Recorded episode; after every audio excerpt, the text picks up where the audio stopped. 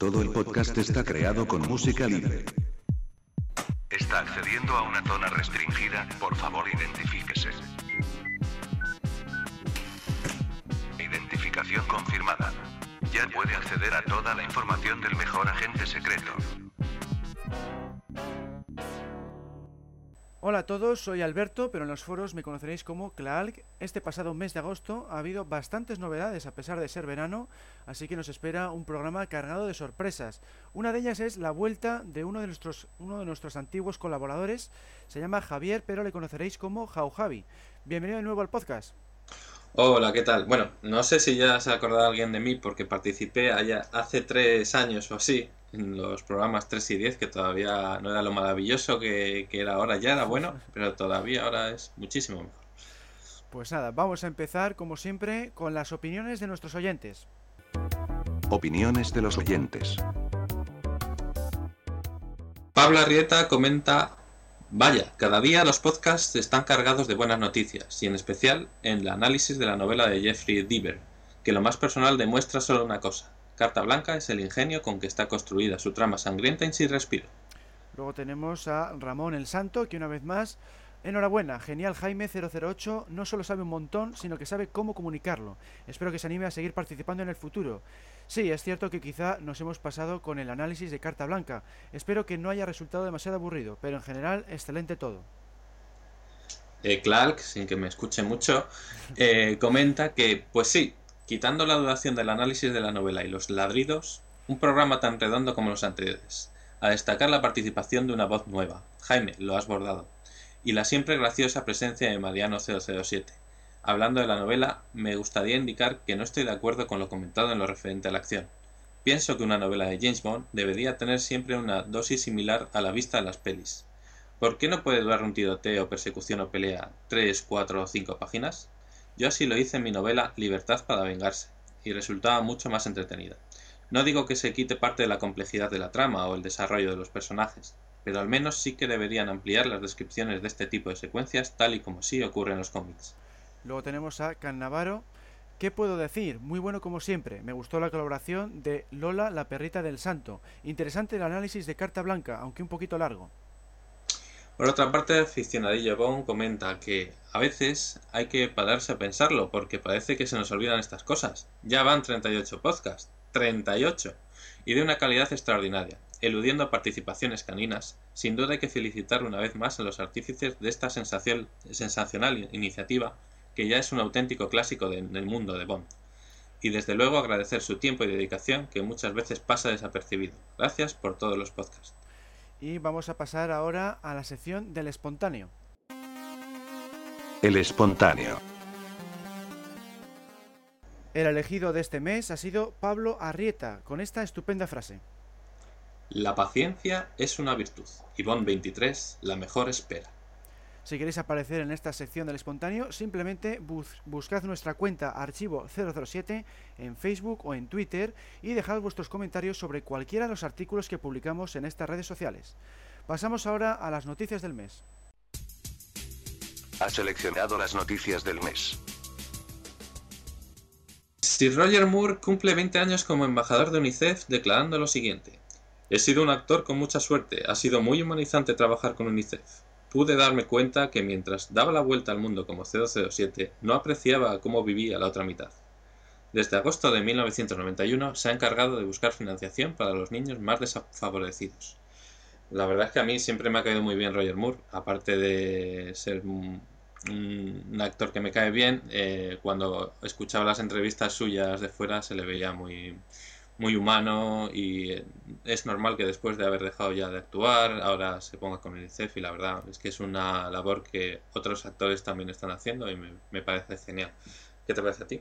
Pues sí, efectivamente es que Roger Moore en ese sentido es todo un ejemplo a seguir y esperemos que el resto de actores y bueno y millonarios en general, ¿no? Que se pueden dedicar a, a estas cosas en condiciones, pues que sigan que sigan sus pasos.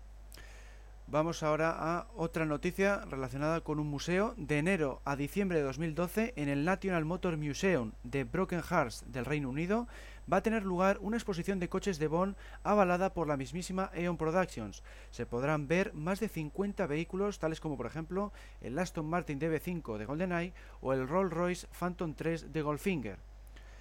Aprovecha esta noticia para comentar que en Archivo 007 hemos creado una nueva sección para informaros de todos los eventos relacionados con el 50 aniversario de la franquicia que tendrá lugar el próximo año 2012. Pues es una gran iniciativa esta de, hacer un museo de vehículos. Lo malo es que este tipo de cosas eh, rara vez se celebran en nuestro país y, claro, pues nos obliga a hacer muchos kilómetros para, para verlo. Y es una pena que, igual luego tampoco pues hagan un DVD para poder verlo en, en otros países, ¿no? ¿Qué te parece a ti, Javier?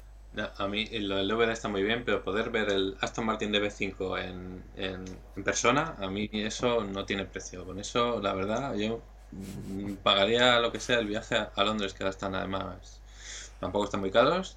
Yo, si tuviese la oportunidad, iría. Vale, y continuamos con la siguiente noticia, que en la revista Empire Magazine esperan que Jesper Christensen vuelva a interpretar al señor White en Bond 23, según indican en un reportaje dedicado a los héroes de 2012. Sin embargo, nosotros no lo tenemos tan claro porque recordemos que el actor criticó las dos entregas en las que ha participado. Mm, nunca digas nunca jamás, es una frase que ya es típica en Bond, entonces por mucho que lo critique, si tiene que salir otra vez el señor White, yo tampoco me apostaría nada a que, a que vaya a salir o no. Pero bueno, estos son los rumores que siempre salen justo antes de las películas, ¿no te parece? Sí, estos rumores pues nunca, nunca son eh, muy fiables que digamos. Y bueno, yo personalmente espero que sí salga porque si no te, te rompería si te cambian ahora el actor en la tercera entrega. Y me gusta que se cierren las trilogías pues en condiciones, ¿no? Con el reparto, con el mismo reparto que tenían. Entonces veremos a ver, a ver si Barbara Broccoli y Michael H. Wilson pues le, le contratan de nuevo. Pues seguimos ahora con más rumores. Se rumorea que el actor de 30 años Ben Whishaw, que aparte de interpretar al inquietante protagonista del perfume, fue compañero de reparto de Daniel Craig en Layer Cake, podría interpretar un papel secundario aún desconocido en Bond 23. Wishow actualmente participa en la serie de la BBC The Hour y curiosamente interpreta a un personaje que es fan de las novelas de Ian Fleming, haciendo referencias frecuentes a Bond. Yo creo que este rumor a mí me pinta como que es falso por dos razones. Primero porque siempre cogen actores que tienen referencias con el director o con, o con Daniel Craig, en este caso es conocido Daniel Craig porque ya trabajó con él, y luego además porque es un, el personaje que interpreta ahora mismo coincide que es fan de Ian Fleming, ¿no? Son ya dos referencias como que qué coincidencia, ¿no? Que estén pensando en él y tiene dos conexiones, ¿no, eh, Javier? Sí, sí, es, es, siempre los mismos tipos de rumores. La novia de, de, Daniel Craig es la que va a ser la chica eh, el peluquero del director es el que va a dedicarse a, a, ser el secundario, ¿no? Eh, yo lo de los rumores ya es que me parece como eh, un poco la sección de chistes. Mm, no, no le hago mucho caso. Y para muestra un botón que, siguiendo con los rumores de Bond 23, se cree que pues, se podría rodar en el edificio de la firma de abogados Pinsent Mason, ubicado en Londres, que fue puesto al día recientemente con una capacidad superior a los 17.600 metros cuadrados. Pues, es un edificio que seguramente sea genial para mm, cualquier tipo de persecución o cualquier tipo de decorado grande, además de Pinewood se, se, distinguía por eso, por ser uno de los mayores estudios. Entonces esto puede ser verdad. Y puede ser también que la firma de abogados quiera vender el, local y le quiera dar publicidad y por eso haya filtrado un rumor. No sé, no sé qué opinas. Pues sí, también podría ser eso. Es que aquí realmente eh, no sabes que, por mucho que lo diga un periódico u otro, es que no te puedes fiar de ninguno. O sea, realmente estas noticias llegan de muchísimos sitios y al final rara vez eh, suelen ser ciertas, ¿no? No sabes quién se lo inventa y con qué, con qué interés. Bueno, seguimos ahora con Paul Inglis, que repetirá como director de arte de Bond 23 tras haber trabajado en Quantum of Solas. Se encargó de diseñar las instalaciones de la Perla de las Dunas que aparecen al final de la película. Sobre este trabajo comentó, cada película tiene retos a los que llegas con lo que haces. Para mí, hacer Quantum of Solace también fue un logro porque era una máquina enorme. Había mucha gente con experiencia haciendo sus trabajos en otros departamentos felizmente. Si puedes hacerlo, es un logro por sí mismo. Bueno, pues puede estar bien que, se siga confiando en la misma gente que ya ha tenido experiencia y que ha demostrado su valía. Entonces esto puede beneficiar, yo creo, que al, al diseño de Bomb 23, ¿no, Javier? Mm, sí, durante un montón de años lo todo referente a, la producción del arte de todos los escenarios y demás fue a cargo de la misma persona y la verdad es que creo que en ese aspecto toda la, serie de Bond es bastante más que digna y me parece bien que, siga. Eh, la siguiente noticia comenta eh, unas opiniones de Daniel Craig, que explicó lo que debería ser el humor en Bond 23. El humor debe proceder de la verdad, de lo ridículas que son las situaciones. Si solo son gags por el hecho de buscar un gag, no estoy interesado en eso. Quiero devolver la ironía. Luego añadió, es un equilibrio, porque debes creer que seguirá vivo al final de la película. Eso es una película de James Bond. Pues yo estoy de acuerdo con él. quizás está pensando en las películas de, de Roger Moore cuando hacía mm, escenas que eran solo gags y que no tenían nada que ver. Pues hombre, eso tampoco. Si, si la ironía que siempre ha tenido el personaje vuelve, yo creo que no la ha dejado nunca. Pero bueno, en unos momentos con más, con más acierto que otros. Pero me parece bien que tenga ese concepto del humor. Mm, ¿Qué, pues te parece? Sí, sí, yo también opino igual, que, el humor siempre debe estar eh, basado en las situaciones y no porque sí, porque no es una comedia, nosotros vamos a ver una película de acción, de espionaje, y no pega pues ese tipo de gas que como bien dices, aparecía en Roger Moore, pues es un topetazo o un o un accidente de tráfico que no viene a cuento. Entonces está bien que, siempre tenga una base en el guion. Y sobre todo lo que yo más valoro del humor es que no le metan durante las escenas de acción. ¿eh? Porque entonces te quita bastante de lo que es la tensión de la escena. Entonces que siempre surja o antes o después, pero nunca durante porque entonces ya nos vamos al género de la comedia de acción, ¿no? Entonces eso sería importante. Bueno, vamos a seguir con Bomb 23, con más rumores. Eh, se cree que podría utilizarse un castillo escocés como localización y eh, ya que eh, Fleming escribió que el padre de Bond era originario de ese país. Recordemos que la última presencia de Bond en Escocia tuvo lugar en El Mundo Nunca Suficiente, en 1999, cuando el emblemático castillo de Eilean Donan se utilizó como cuartel general de emergencia del MI6. Pues estaría bien que volvieran a utilizar un, castillo de Escocia, es una localización perfectamente válida para Bond. Pero, de nuevo, pues esto también pues suena un poco a rumor, eh, que no sabes si puede ser cierto o no no hay muchos datos al respecto de si han ido físicamente a la localización. Pues eso, ¿tú, qué opinas, Javier? Mm. Sí, yo cuando veo los extras de las películas de Bond siempre veo que van a 50 localizaciones distintas y que al final eligen tres. Entonces, puede ser que sea verdad que hayan ido allí, pero de ahí a que sea verdad que la vayan a rodar ahí, pues hay un mundo. Pero bueno, más rumores. Y esto no es un rumor, creo que casi lo podemos dar por, definitivo. El nuevo videojuego de GoldenEye 007 Reloaded podría aparecer en Estados Unidos el 30 de septiembre en vez del día 1 de noviembre, según la revista Game Informer. Saldrá para las plataformas PlayStation 3 y Xbox 360. En Europa tendremos que esperar hasta el 28 de octubre. Si es que es normal, un juego de James Bond tiene que, tiene que salir cuanto antes, cuanto antes mejor. ¿No crees? Sí, sí, cuanto antes mejor porque estarán ya los fans pues ansiosos, ¿no? Por, por hacerse con este juego, sobre todo después de haberla visto el año pasado en la Wii, pues claro, ya, ya llevan esperando como un año a que salga pues para la gente que tenga la PlayStation 3 o la gente que tenga Xbox 360, ¿no? Entonces, cuanto antes, pues pues mejor. Seguimos con noticias de última hora de Bomb 23. El oscarizado actor español Javier Bardem, del que veníamos hablando desde hace tiempo como posible villano de Bomb 23, se ha hecho finalmente con tal papel según varias webs de cine alemanas. Supuestamente se ha filtrado la confirmación oficial por parte de Sony Pictures Releasing, si bien no se ha podido publicar o verificar ese comunicado. La noticia se iba a desvelar junto al anuncio de que su última película, Beautiful, va a aparecer en DVD en Europa el 13 de octubre de 2011. Así pues, quedamos a la espera de que un comunicado oficial lo confirme definitivamente. Otra noticia es que se ha confirmado oficialmente que Bond irá a la India tras haber superado los problemas burocráticos que hasta el momento habían hecho dudar a los productores entre ir allí o a Sudáfrica. Supuestamente aparecerá Bond corriendo por el techo de los vagones, así como se filmará una escena de persecución de coches por la ciudad escogida, Ahmedabad.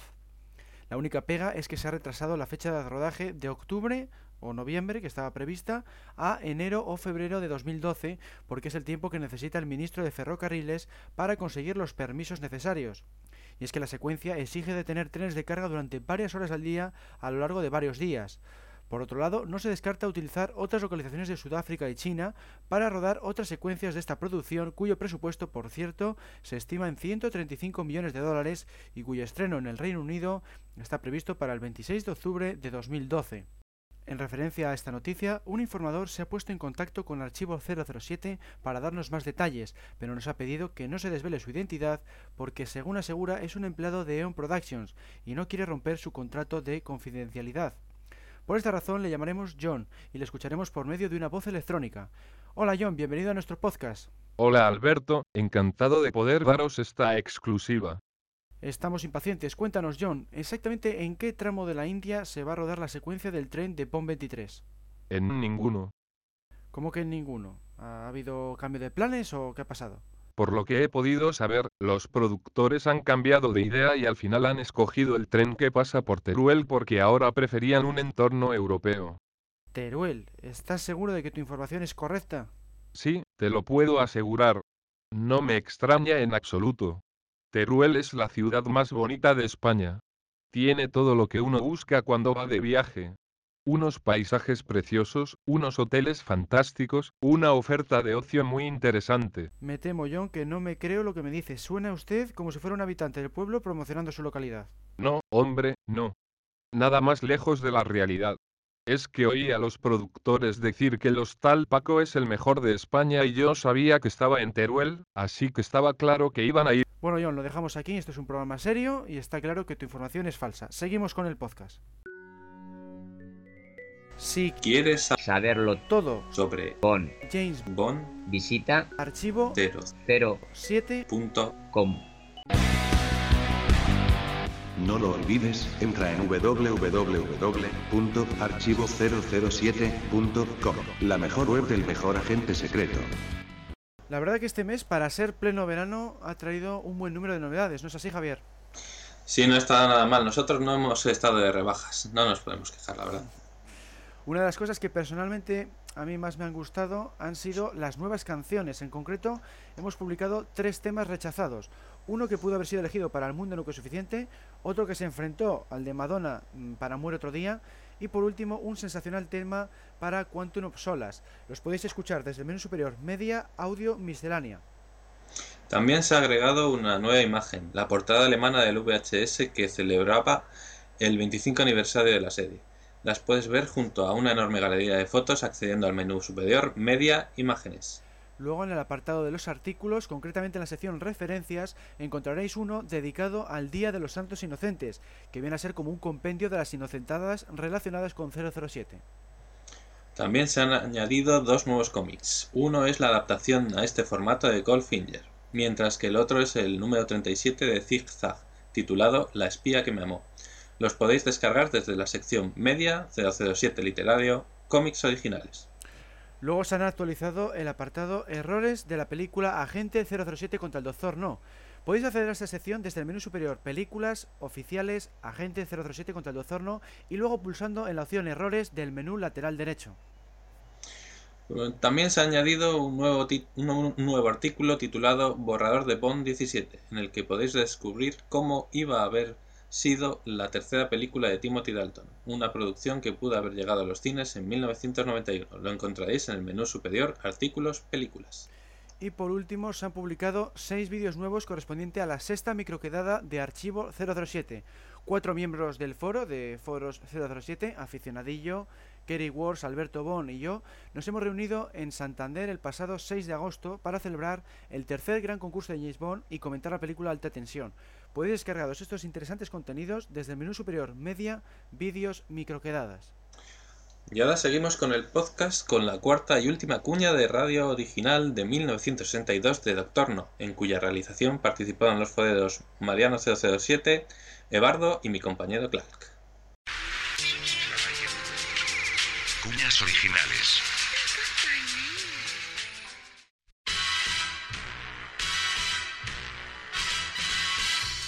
Había un valiente que dijera no al Doctor No.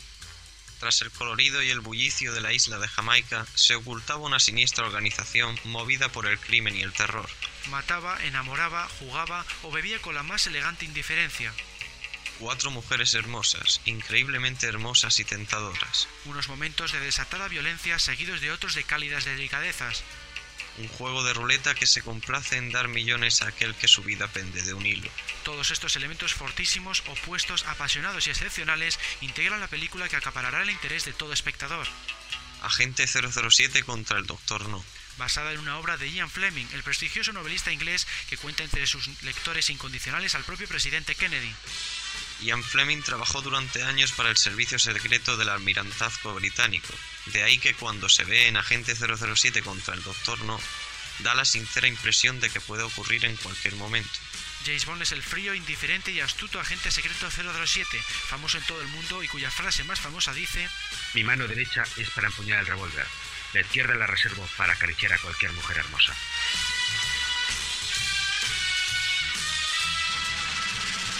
Agente 007 contra el Doctor No es una película cuyos espectaculares logros no encuentran parangón en el cine de acción.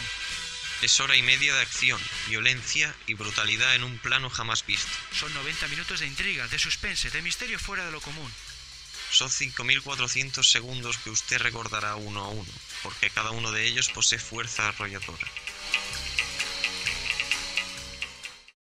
CB Films, la gran distribuidora, se complace en presentar al público Agente 007 contra el Doctor No, rodada en Technicolor y dirigida por Terence Young. Con Sean Connery, Joseph Wiseman, Ursula Andress, Sina Marshall, Eugene Gayson y Margarita Lewars. Agente 007 contra el Doctor No se estrena mañana, noche, a las 10, en los cines de tu ciudad. Eventos. Como sabéis, el pasado mes de junio salió a la venta la nueva novela de James Bond titulada Carta Blanca, escrita por Jeffrey Diver y publicada en nuestro país por la editorial Umbriel. Yo ahora que he terminado de leerla, pues me gustaría dar eh, mi opinión personal y mi opinión más objetiva. ¿no? Eh, personalmente me ha gustado bastante más que la anterior obra, la que se titulaba La esencia del mal. Eh, la trama me ha resultado más atractiva. por un lado, porque está ambientada en la actualidad en vez de los años 60 que creo que, siempre viene bien actualizar el personaje a la época en la que se disfrute de él.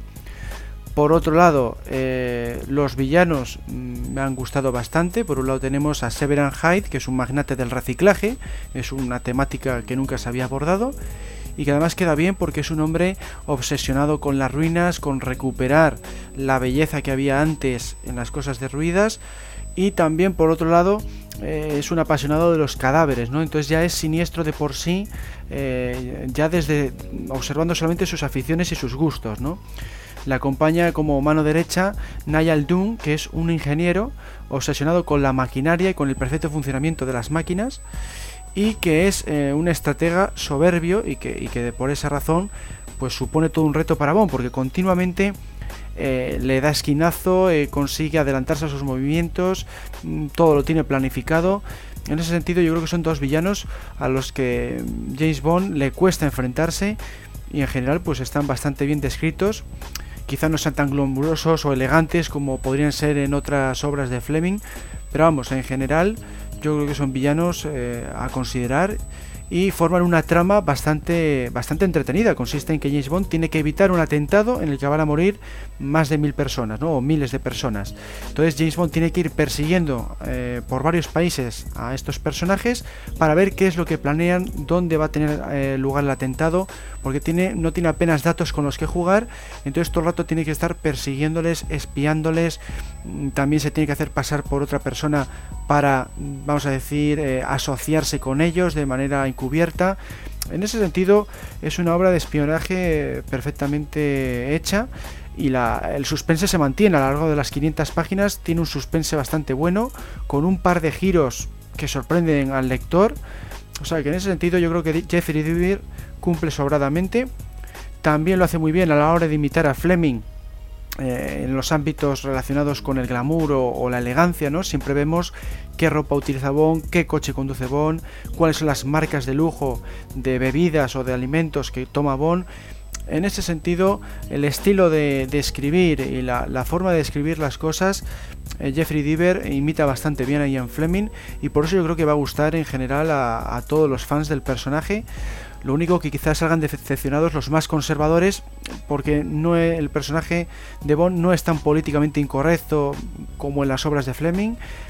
Tampoco hay igual eh, pues eso, tanta agresividad en la violencia o igual no hay tanto erotismo como, como en aquellas obras, pero vamos, en general mm, yo diría que cumple con los requisitos mm, para considerarse una buena novela Bond, ¿no?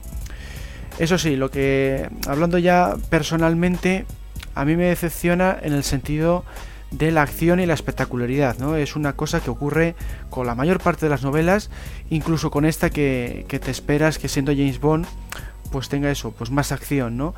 Y la verdad es que no, tiene un par de secuencias, se describen en muy pocas páginas y en ese sentido pues como que flojea, si se las compara, ojo, si se las compara con las películas hasta la etapa de Daniel Craig. Ese es el problema que lleva esta novela, que a, los jóvenes, vamos a decir, que, les guste más la etapa de Pierre Rosnan o aquellos fans del estilo fantasioso de Roger Moore, pues aquí con Carta Blanca igual salen un poco decepcionados porque es mucho más realista, más tirando hacia Ian Fleming o hacia las películas de Daniel Craig.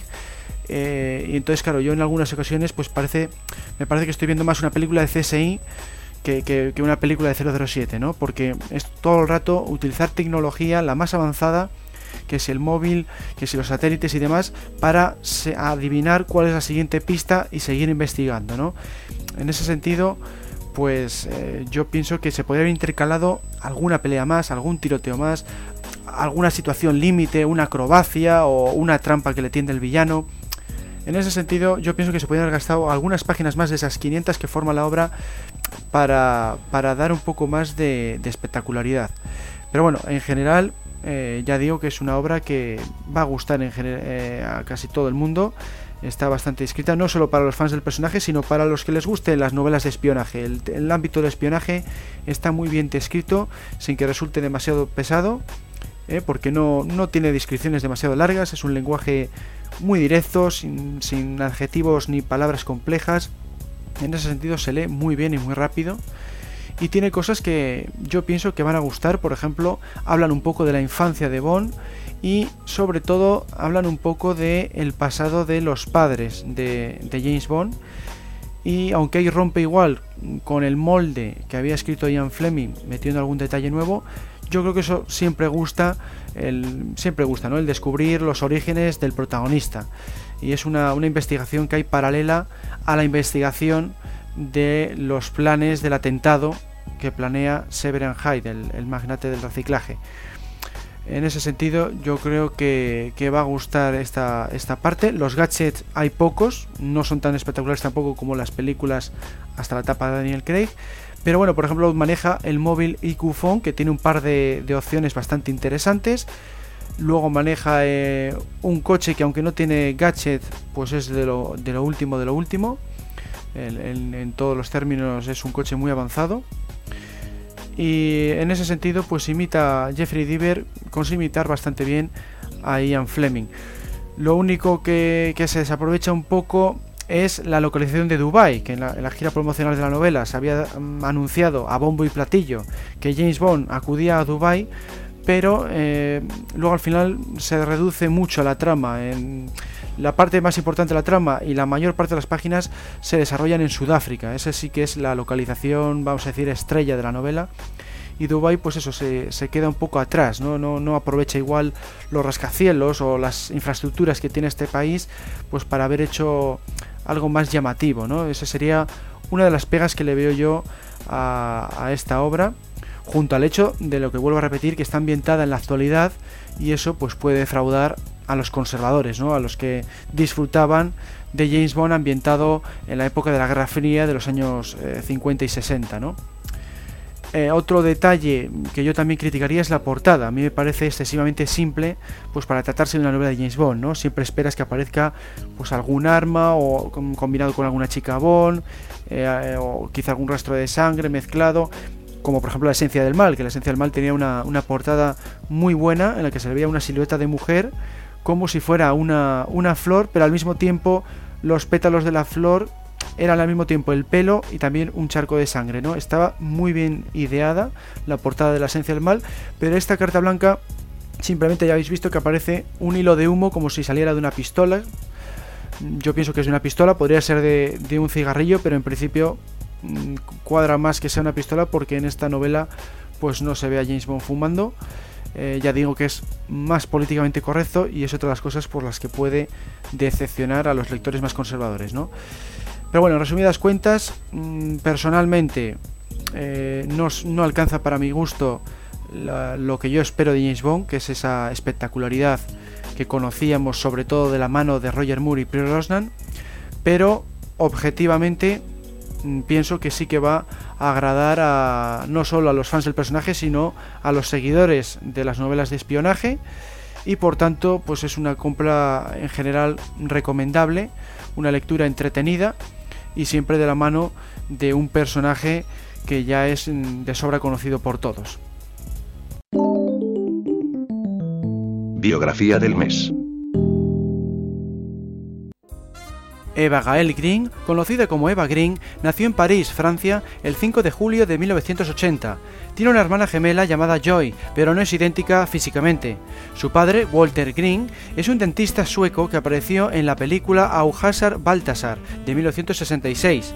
Su madre, Marlene Jobert, es una actriz francesa de origen argelino que se retiró de la actuación y se dedicó a escribir libros para niños.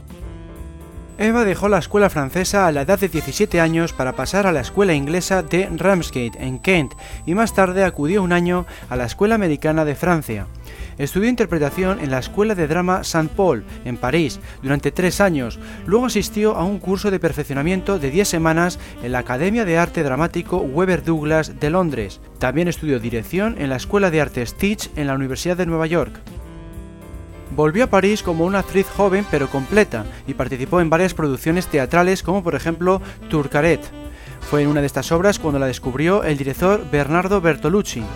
Green siguió su recomendación de trabajar su inglés. Estudió durante dos meses con un profesor antes de hacer Soñadores en 2003 con el propio Bertolucci. Durante el rodaje el director la definió como tan bella que es indecente. Sus padres estaban en contra de su participación en este filme, recordándola el trauma que sufrió la actriz María Schneider después de filmar El último tango en París, obra del mismo director. Green descartó el consejo y aceptó el papel, aun cuando exigía que apareciera desnuda.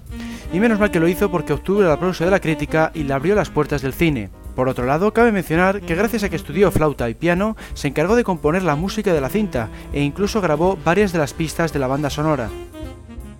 Después de Soñadores, la carrera de Green ascendió hasta permitirla demostrar su talento polifacético. Interpretó a la chica de la película Arsène Lupin en 2004 frente a Romain Duris. En 2005 coprotagonizó El Reino de los Cielos junto a Orlando Bloom y Liam Neeson. El filme, dirigido por Ridley Scott, se convirtió en todo un taquillazo tanto en Estados Unidos como en el resto del mundo, lo que le permitió alcanzar la fama internacional. Ese mismo año estuvo a punto de protagonizar El jardinero fiel, pero lo tuvo que rechazar por otros compromisos. El papel recayó entonces en Raquel Weisz. Más tarde también rechazó el papel de mujer fatal en La Dalia Negra, que fue a parar a Hilary Swank, pero esta vez por la razón de que no quería encasillarse después de haber interpretado un papel similar en Soñadores. En su lugar, Eva aceptó el prestigioso papel de Vesper Lind, una de las tres chicas Bond de Casino Royale, estrenada en 2006. Se convirtió así en la quinta actriz francesa en participar en la conocida franquicia. Las anteriores fueron Claudine Auger en Operación Turero de 1965, Corinne Clery en Moonraker de 1979, Carole Bouquet en Dos solo para sus ojos de 1961 y Sophie Marceau de El mundo nunca es suficiente de 1999. Al año siguiente de Casino Royale volvió a coincidir con Daniel Craig en La Brújula Dorada se sintió un tanto decepcionada por este filme porque se eliminaron todas las referencias al catolicismo que sí aparecían en el libro, ya que es la religión que profesa. Tal es así que mucha gente pensaba que Eva era su nombre artístico motivado por su fe, pero en realidad es su nombre de nacimiento.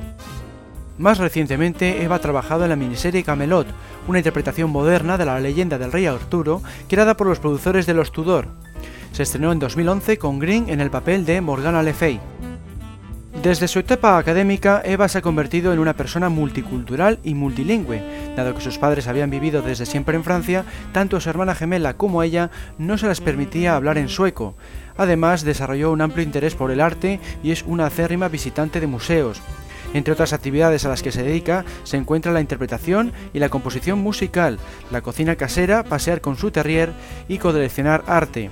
Actualmente reparte su tiempo entre su residencia de París y la de Londres. Antes de terminar esta biografía, no podían faltar unas cuantas curiosidades. Ha sido el rostro de la campaña Emporio Armani y también el del perfume Midnight Poison de Dior. Su personaje cinematográfico favorito es Adele Hugo, de la película El diario íntimo de Adela H. de 1975. Sus actores favoritos son Joaquín Phoenix y Edward Norton, entre otros. Sus directores favoritos son François Truffaut, Igmar Bergman, Tim Burton y David Lynch, entre otros. En 2006, la revista Maxine la situó en el puesto número 15 de su lista caliente y en 2007, Empire la situó en el puesto número 6 de las 100 estrellas más sexys. Sin embargo, ella siempre ha declarado que prefiere que se la reconozca como buena actriz más que como chica guapa.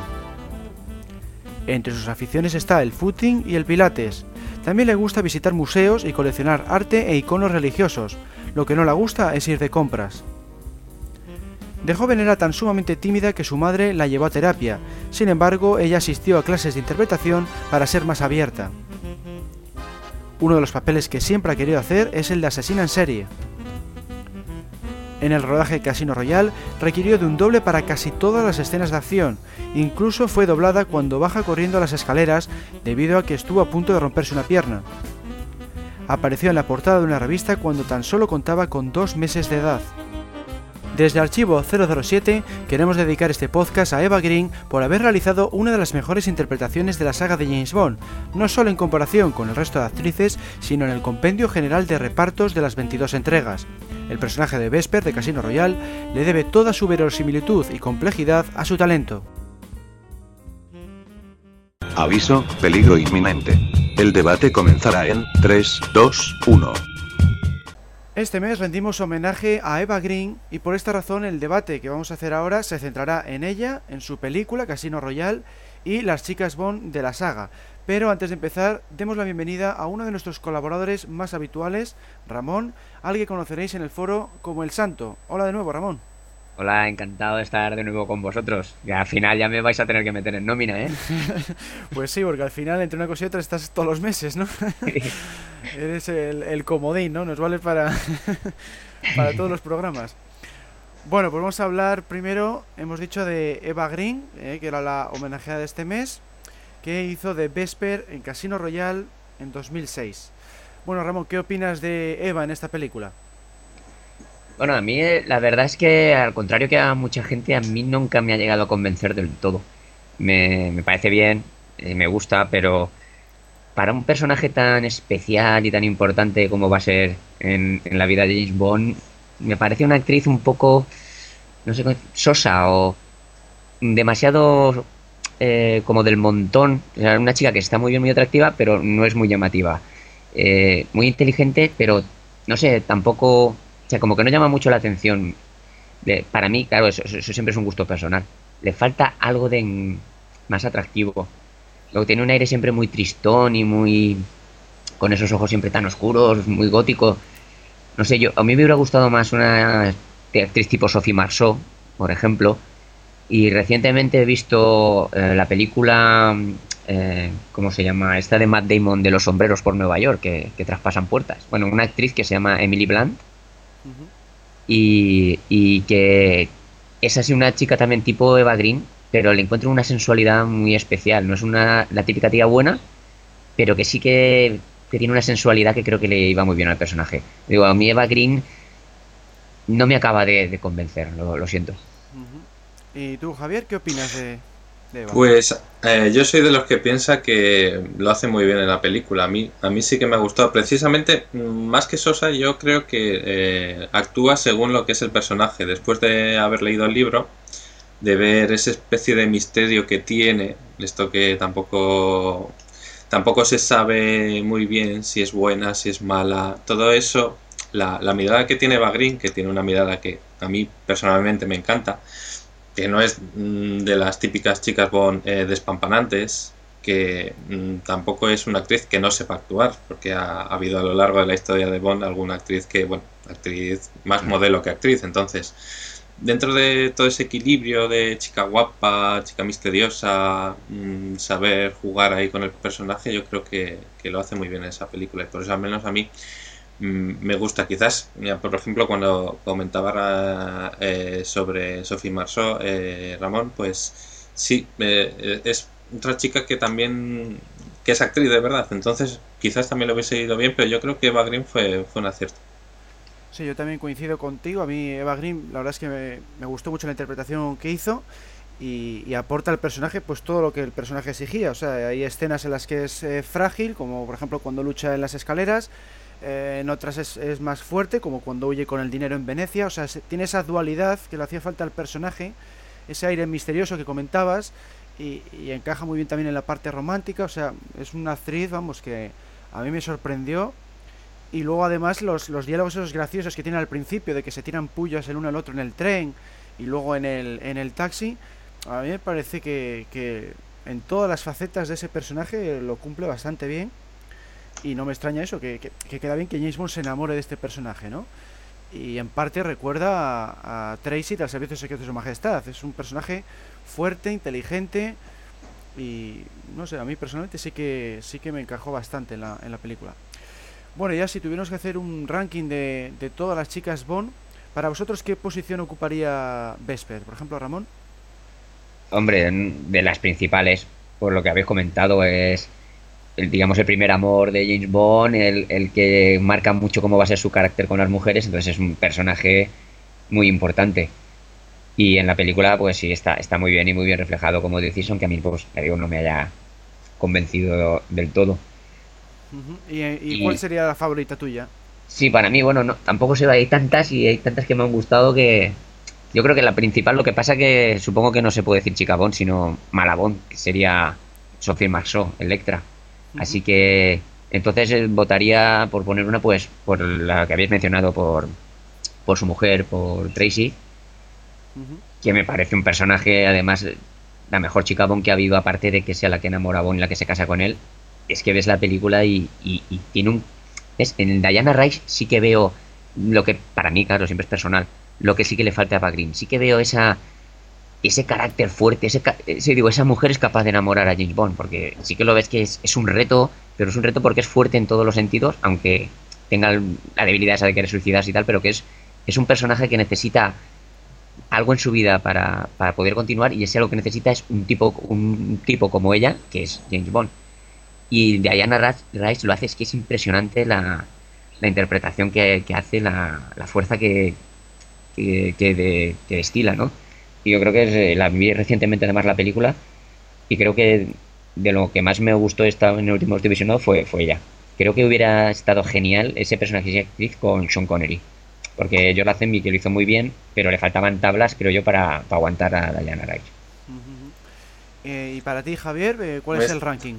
Esto, esto es como elegir entre papá y mamá, porque es que esto es imposible decir una chica bon, porque cada una tiene, tiene sus peculiaridades. Entonces, Vesper a mí me encanta, pero por ejemplo, yo la primera película que me acuerdo de ver es eh, Doctor No. Entonces, um, Úrsula Andrés saliendo de saliendo del mar ahí con el con el con el bikini y todo, a mí tiene un recuerdo muy especial. Pero por ejemplo, después Halle Berry cuando volvió a hacerlo también está espectacular y en cuanto a, actrices, en cuanto a forma de actuar, siempre dicen que siempre se suele criticar la chica Bond que no sabe, simplemente está por guapa y es lo que lo que decía Ramón, está ahí Diana Rigg, eh, está Eva Green y hay unas cuantas más que, saben actuar. Entonces, para mí es muy difícil elegir. Todas tienen su, su cosa, todas tienen su especialidad. Eh, por, por guapas son todas unas mujeres espectaculares, pero ya te digo, yo me quedaría con Ursula Andrés por lo, por lo que supuso en su día. Un, un inciso, Alberto. Sí. Es que lo que sí que te puedo decir, seguro, es la peor, la que pondría la última. La doctora Christmas Jones, que mañana, o sea, del, sí. del, mundo nunca es suficiente. Sí, es cierto, que es de las más como criticadas. y como personaje. Es que es un personaje es un poco flojo, sí. Y además eso, que actúa bastante bastante mal en comparación con otras y además siendo, a- se supone que era actriz, ¿no? Este, Y- Y encima en la misma película que Sophie Marceau. Bueno, es que sí, sí, De- sí. de- Denise Richards era, era modelo de, de, de, de Pantene de una de estas marcas de, de, de pelo, o sea que, y era novia de Charlie Sheen, o sea que tampoco es que un currículum. bueno, una a mí- mezcla ahí explosiva. Yo personalmente, eh, em, volviendo al tema, pues a mí Vesper es un personaje que siendo eh, objetivo, pues yo lo considero de las mejores chicas Bond por eso, porque realiza una interpretación soberbia de Green, eh, es muy realista, muy creíble y además pues tiene bastante fuerza a lo largo de la trama, eh, porque enamora a Bond y todo lo que todo lo que conlleva, ¿no? Pero a mí personalmente soy más partidario de las chicas Bond cuando participan en la acción, ¿no? Cuando son, por ejemplo, agentes secretos o similar. Y por eso eh, entre mis favoritas está, pues por un lado, Wai Ling o, o Jinx, ¿no? Es ese personaje fuerte que, que acompaña a Bond en la acción. Ese es el estilo que más me gusta a mí de las chicas Bond. Y, me quedaría con, con esas en, en el puesto más alto del ranking, ¿no? Bueno, cambiando de tercio, vamos a hablar un poco de la película en sí, de Casino Royale. Eh, ¿Qué opinas, Ramón? Hombre, pues para mí es de las mejores de, de- de la saga. Y es curioso, además me- me sorprendió mucho cuando la vi, porque es sorprendente que en una serie de películas que ya van, ya iban por la 21, creo que recordar, o por la, o Sí, por la 20, da igual. Es la eran- 21, sí. o sea, pues eso, que ya iban por 20 películas, de repente la número 21 sea de las mejores. O sea, es decir, lo normal es que vayan empeorando y que salga alguna vez, pero que las mejores ya estén hechas. Sin embargo, eso fue, fue el decir, pensar, jo, es normal que esta serie siga adelante por eso, porque de vez en cuando te da una sorpresa de un peliculón de ese calibre.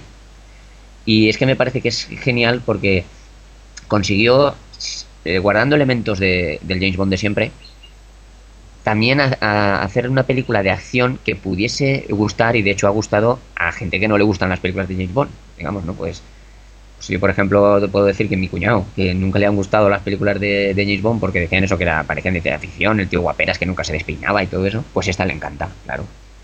Entonces creo que, que logró unir a dos mundos y hacer más grande todavía el personaje. Sí que es verdad que mm, como fan he hecho en falta algunos elementos, por ejemplo el Gun Barrel al principio, que hubiera sido para mí perfecto. Nunca entenderé por qué no lo pusieron, no creo que... Bueno, sí, el, porque para no poner el tema de James Bond porque aún no era James Bond y todo así. Pero bueno, eh, eso se puede perdonar. Pero el tema de James Bond que solo saliera al final, que no participe en Q o Moneypenny, que aunque sea una película más seria, pues Moneypenny podía haber aparecido, o Q de una manera más seria. Pero bueno, que aparte de, de esos pequeños detalles, me parece una de las mejores de la saga. ¿Y para ti, Javier? Eh, pues yo también estoy de acuerdo que es una de las mejores.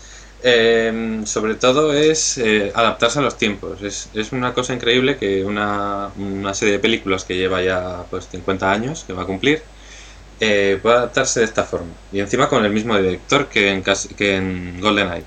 O sea, Martin Campbell, que es el mismo que hizo GoldenEye, que no tiene, bueno, nada que ver. Es es una película de Bond, pero volvía a, a retomar la, la, la saga después de unos años y, y- y vuelve a hacer un- una película que le gusta a la gente, que no le gusta, como ha dicho Ramón, que no le gusta solo a los eh, fans de Bond, sino que le gusta a todo el mundo. Y eso es una cosa que, que es digna de elogio porque eh, tiene todos los elementos de una película Bond. Bueno, todos, no todos, como bien decía, decía Ramón, le falta algún- algunos guiños que a mí, por ejemplo, eh, lo de la música de Bond al final me puso los pelos de gallina después de ver toda la película. No, no, eso es verdad. Eso, eso fue para mí una de las cosas que digo, mira, qué bien lo han hecho porque esto a cualquier fan de Bond que está esperando a ver cuándo va a salir, a ver cuándo va a salir, justo ahí, vamos, te está dando ganas de cuando pone lo del James Bond volverá, el Will Return, o, o ahora mismo no sé, estás deseando que sea el día siguiente para ver la siguiente película. Y tiene todos esos eh, elementos propios de Bond que se van viendo, eh, pero es una película de también de acción y también de intriga, que tampoco es que solo sea acción. En fin, yo creo que reúne, reúne unos elementos eh, buenos para ser una buena película en general, ya no, no dentro de las de Bond, también dentro de una película. Y eso creo que es una- un gran mérito, teniendo en cuenta, como decía Ramón, que ya llevan 20 películas. Pues sí, es verdad lo que contáis, que, que ha supuesto un- toda una revolución después de tantas películas. Y claro, por la misma razón que ahora ha empezado a gustar a gente que antes no le gustaba James Bond, porque era demasiado elegante, demasiado siberita, eh, no se despeinaba y demás, por esa razón también hay fans como yo que hemos salido muy defraudados, ¿no? Porque nos ha roto la fórmula en exceso para mi gusto. Y claro, pues a mí ha hecho ver un Bond tan sumamente duro, que es eh, tan salvaje, que luego encima la chica se suicide, eh, que cometa tantos errores, está toda la película, casi toda la película fallando, ¿no? Pues por- cuando vuelca con el coche Aston Martin, no hay gadgets ni fantasía. Eso, claro, a la gente que, le gusta el realismo y las películas de espionaje realistas, pues les ha encantado y se han sumado a, la saga, ¿no? Pero yo que era más partidario del Bond de Pierre Rosnan, ¿no? Que veníamos de, del Bond eh, más fantasioso y más espectacular, pues claro, para mí ha supuesto, eh, pues eso, una gran, una gran decepción. Entonces, claro, si me preguntan siendo objetivo, pues coincido con vosotros, es probablemente, yo diría que es la mejor de la saga, por, porque tiene unas interpretaciones soberbias y una trama excelente, pero a mí en lo personal, pues la considero la peor, ¿no? Es que me pasa lo contrario, que, que no encaja con lo que yo busco en el personaje. Yo siempre busco en el personaje, pues eso, una, una, eleganta, una elegancia, una fantasía, y en el Casino Royal, pues eh, todo tiende hacia el realismo, ¿no? Bueno, ¿y qué oposición, qué posición en el ranking ocuparía para vosotros eh, Casino Royal y cuál creéis que es la mejor? Ramón. Bueno, yo aquí siempre tengo problemas con los rankings, porque me pasa, como, como ha dicho Javier muy bien, eh, con James Bond me pasa en todos los temas lo de quién quiere más a papá o a mamá. Es decir, que me es dificilísimo. Casi me es más fácil siempre. ¿Cuáles son las peores? O, o así que las mejores.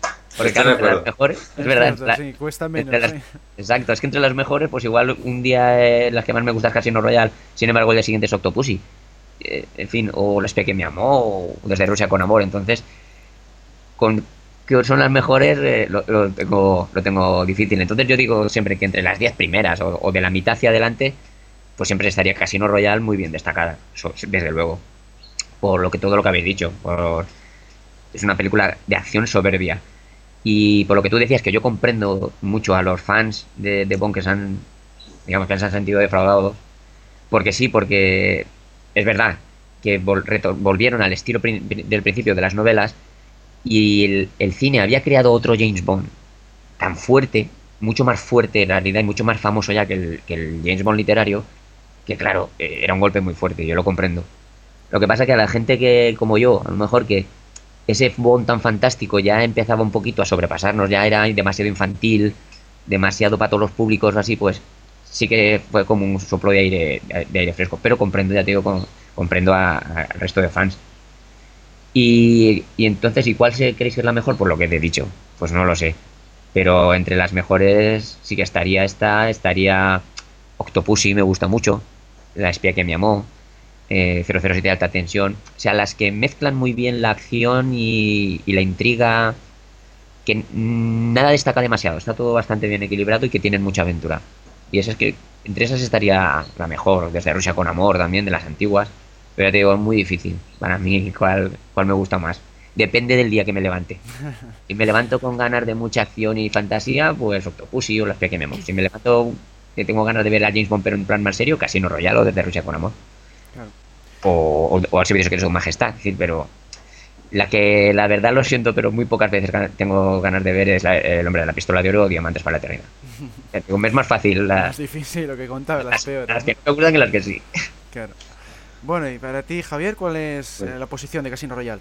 Pues estaría un poco como Ramón, de las primeras estaría, pero es lo que, lo que dice, o sea, yo por ejemplo a mí, lo que comentabas de lo de los eh, eh, elementos clásicos de la saga, yo por ejemplo estoy pensando en desde, desde Rusia con Amor o, o en Doctor No, y Gadgets tenía un maletín, tenía una navaja y ya está. Entonces, claro, digo, pues hombre, a ver que sí, que después ha ido evolucionando y hasta Moonraker y hacía eh, batallas en el espacio, pero ha habido una evolución y, yo creo que Casino Royale es simplemente otro, otro camino a la evolución. Entonces, eh, como decía Ramón, pues unos días me gustará una más que otra. Yo sigo teniéndole un cariño especial a, a Doctor No, a Goldfinger, que siempre que siempre que la veo digo, Dios, eso me, me encantaría estar allí. No sé, es una película que, que, que me gusta mucho porque es más de las clásicas. Pero vamos, que Moonraker me la he visto 20 veces. Y, y me encanta, también, aunque, claro, y me encanta porque la disfruto. O sea, no es que vayas a pensar, ostras, qué, qué realista. No, no, no. Que es mm, Roger Moore, que es muy gracioso, que tiene mucha acción, que no sé, no, no, no, no, no te paras a pensar, uy, qué realista es. Si sin embargo Casino Royale me gusta también, porque es más realista, porque se parece más al libro. Y me acuerdo cuando leí el libro, digo, qué pena que no hayan hecho una película de, de, de este libro, porque está muy bien, porque tiene una buena trama. Entonces, cuando he visto como adaptación me parece muy buena. O sea, me he leído todos los libros y yo creo que es la mejor adaptación que se ha hecho de, de, un libro de Ian Fleming, al menos. Y por eso yo creo que tiene, tiene que estar dentro de las primeras posiciones. Yo, es que creo que esa es la suerte que tenemos los fans de James Bond. Que es que en un, con un mismo personaje que nos gusta y con las claves que nos gusta de ese personaje, es decir, la- las chicas atractivas, la acción, eh, los coches, todo eso.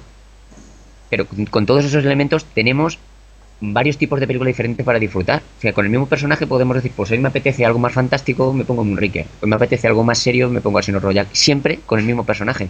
Cosa que con otras sagas no pasa. Suelen ser, pues el personaje de una manera es de una manera siempre.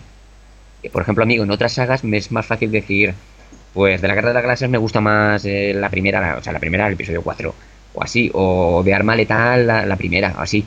Me es más fácil elegir una que en las de James Bond, y es por eso, porque hay tanta variedad que yo creo que tenemos una suerte inmensa, porque eso, podemos disfrutar de diferentes tipos de película con un mismo personaje.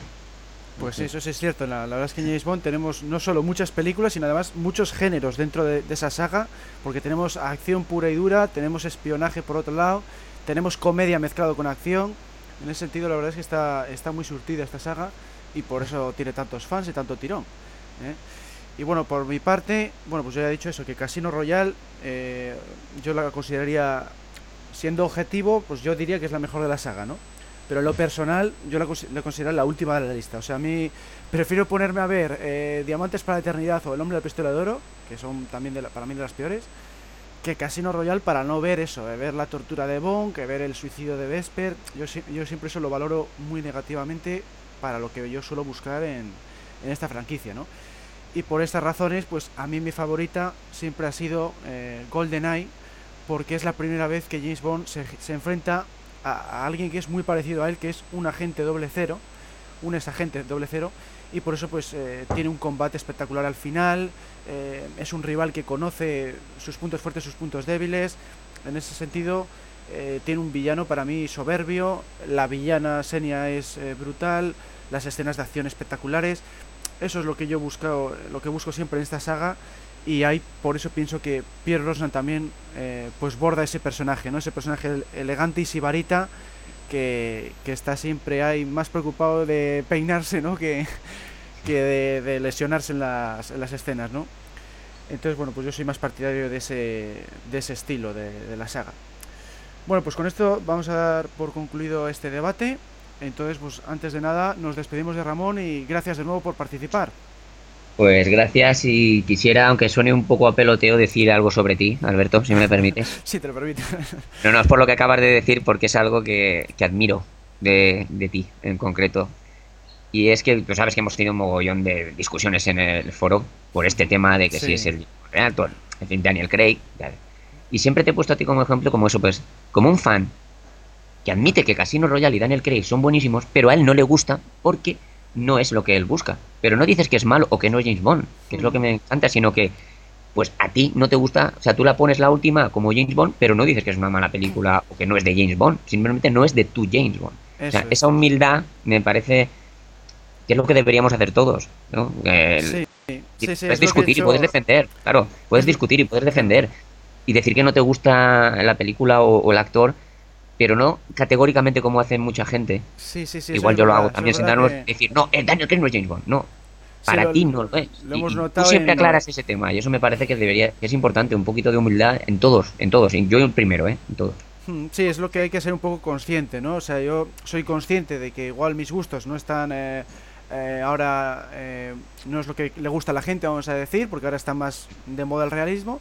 Y por esta razón, pues yo considero Casino Royale, ya te digo, eh, si la votaran en un ranking, yo la considero la mejor de la saga eh, por todas estas razones que hemos estado hablando, ¿no? Pero claro, a mí personalmente, o sea, yo soy consciente de eso, pero es que a mí personalmente, por mucho que me digan, me sigue gustando más GoldenEye. O sea, eso es así. Y, y me parece perfecto porque un fan ni puede ser ni debe ser objetivo. Tiene que ser subjetivo. Claro. Porque por eso es un fan. Fan viene de fanático. Sí, sí, sí.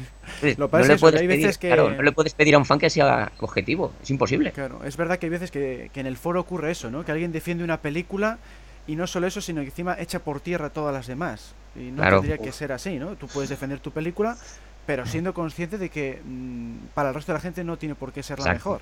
mejor. ¿eh? Y yo soy consciente de eso, que GoldenEye, pues claro, en términos cinematográficos, pues es una barbaridad, porque no, a ver, es pura fantasía, no, no la van a dar jamás el Oscar a la mejor película, eso soy consciente de ello. Pero claro, a mí como entretenimiento y, y según el personaje, como le veo yo, pues me parece, me parece espectacular. Pues nada, solo era eso y que gracias por haberme invitado una vez más y que ya sabéis que comodín aquí lo tenéis. Pues nada, gracias a ti por, por participar, porque siempre nos cuesta encontrar colaboradores. Ya, es una lástima. Yo no, yo no- es una cosa tampoco de las que no entiendo. claro. Porque- pero bueno, a ver si poco a poco se va animando más gente. A ver, a ver. O Bueno. mejor que no, y así siempre vendré yo. Y así siempre vienes tú, ¿no? Claro. Bueno, vamos a, a continuar con el podcast. ¿Sabías que? ¿Sabías que Bond tenía que luchar por la independencia de Hong Kong en el borrador de Bond 17, la que iba a haber sido la tercera película de Timothy Dalton? ¿Sabías que la última entrega patrocinada por el champán Don Periñón fue La espía que me amó? ¿Sabías que Toby Stephens, el actor que dio vida a Gustav Graves en Muere otro día, continuó rechazando las ofertas de Hollywood, centrándose en el teatro y en pequeñas producciones a pesar del éxito cosechado con la película?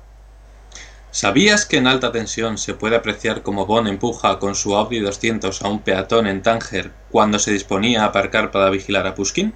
¿Sabías que Dougray Scott, el actor que dio vida al villano Ambrose en Misión Imposible 2, fue remunerado para sustituir a Pierre Rosnan en el papel de James Bond? ¿Sabías que algunas cadenas de televisión censuraron las referencias homosexuales del señor Kidd y del señor Wint eh, de Diamantes para la Eternidad, como por ejemplo la frase Debo decir que la señorita Case me parece muy atractiva, para ser mujer? Preguntas sin respuesta. ¿Por qué en Panorama para Matar Bond sigue disparando con la escopeta en casa de Stacy después de que ésta le diga que está cargada con sal? ¿Cuánto costaría que Sean Connery regresara a la franquicia interpretando a M a un villano si en su día cobró más de un millón de dólares por hacer Diamantes para la Eternidad? ¿En dónde se acabará rodando finalmente la secuencia del tren de Bond 23? ¿En la India o en Sudáfrica? ¿De qué manera hubiera afectado a la saga la elección del actor americano John Gavin como James Bond en Diamantes para la Eternidad? ¿Cómo sabían Tiburón y sus secuaces por dónde iba a pasar el Lotus Sprite tras haberse zafado del Sidecar en la espía que mamó? ¿Quién será el encargado o encargada de interpretar la canción de Bond 23? Hola, sabemos que te gusta mucho el programa que estás escuchando, así que seremos héroes. Somos 00 Podcast, tu podcast de cine, cada 15 días en 00podcast.es. Adiós. Bueno, Javier, no se puede decir que en agosto cerramos, ¿no? Pues no, está claro que no somos unos trabajadores incansables, aquí no vale ni vacaciones ni nada. Habéis seguido al tanto de Bond 23 y la verdad es que habéis colgado todo tipo de nuevos contenidos, con lo cual la verdad es que no se puede decir que hemos cerrado por vacaciones.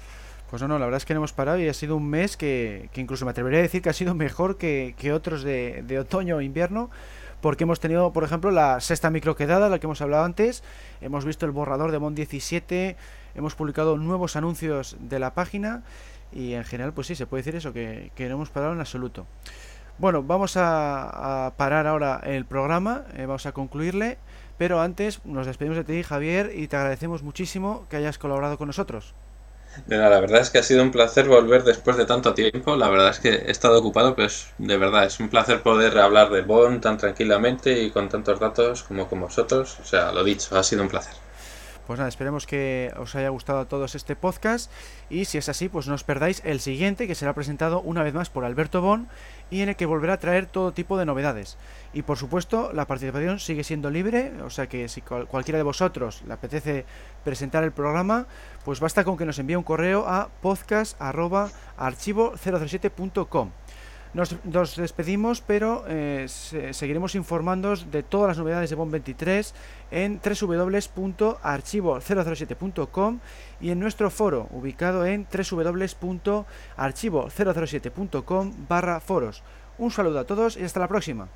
Cerrando sesión. Sesión cerrada.